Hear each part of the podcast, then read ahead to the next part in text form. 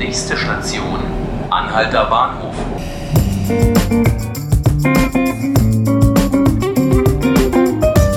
Hallo, willkommen zu 5 Minuten Berlin, dem Tagesspiegel Podcast.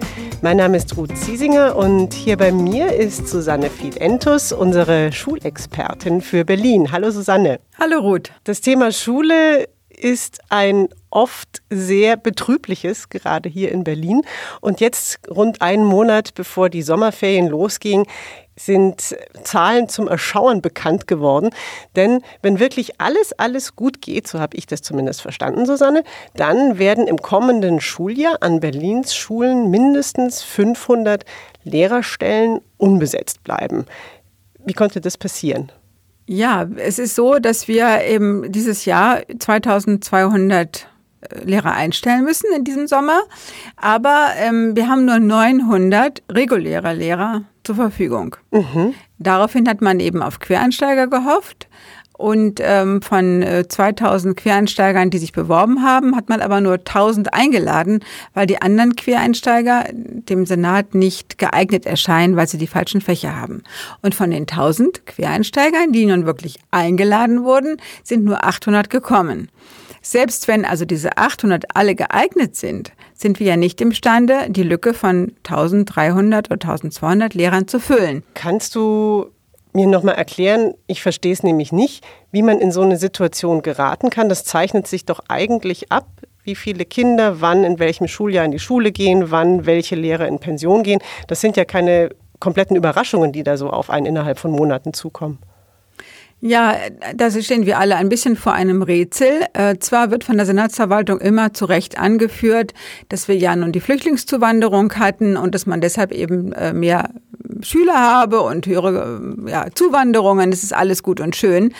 Aber an einem Punkt setzt schon mal das Verständnis aus, nämlich im November. Da wusste man ja schon ganz genau, wie viele Schüler wir in Berlin haben. Und im November hat trotzdem die Senatsverwaltung der Koalition zugesagt, zum Beispiel, dass Quereinsteiger entlastet werden dürfen. Und jetzt hat sich herausgestellt, wir haben gar nicht genug Lehrerstellen oder Lehrer überhaupt an Bord, um die Quereinsteiger zu entlasten. Und jetzt die große Frage, wie kann es sein, dass mitten im Schuljahr im November die Senatsverwaltung noch nicht absehen konnte, dass es die Lehrer knapp werden. Und selbst wenn so eine kurzfristige Prognose von einem halben Jahr nicht hinhaut, und das ist doch sehr verstörend. Und wie versucht man jetzt mit dieser Situation umzugehen, damit im kommenden Schuljahr diese 500, mindestens 500 fehlenden Stellen vielleicht doch noch zum Teil besetzt werden?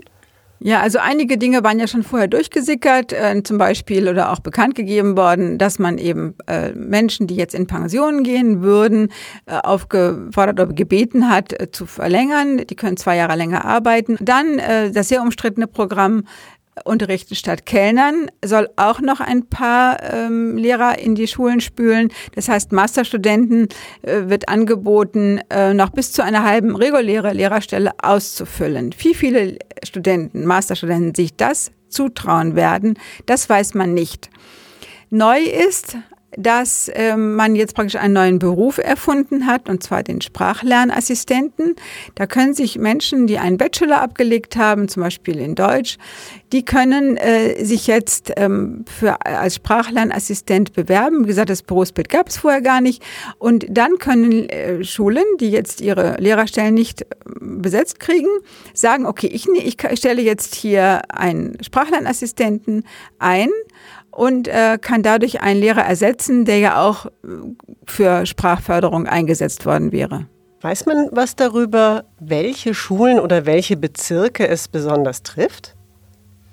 Es ist natürlich wie immer so, dass die meisten äh, Bewerber lieber in die bürgerlichen Kieze gehen wollen oder in die Gymnasien, weil es dort weniger schwierige Schüler gibt.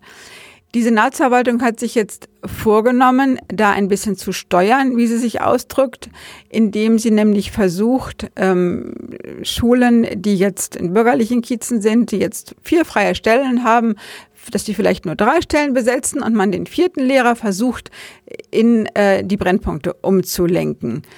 Aber natürlich ist es so, wenn sich dieser Lehrer XY weigert, in den Brennpunkt zu gehen, dann wird man ihm natürlich lieber die Stelle im bürgerlichen Kiez geben, als dass man zusieht, wie er in, anderen Bund in ein anderes Bundesland abdüst.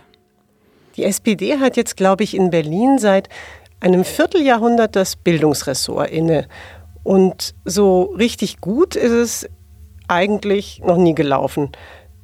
Wie kann das sein? Denn eigentlich ist es doch gerade für die Sozialdemokraten auch ein ganz, ganz wichtiges Thema, dass wirklich alle Bevölkerungsschichten richtig gute Bildung bekommen.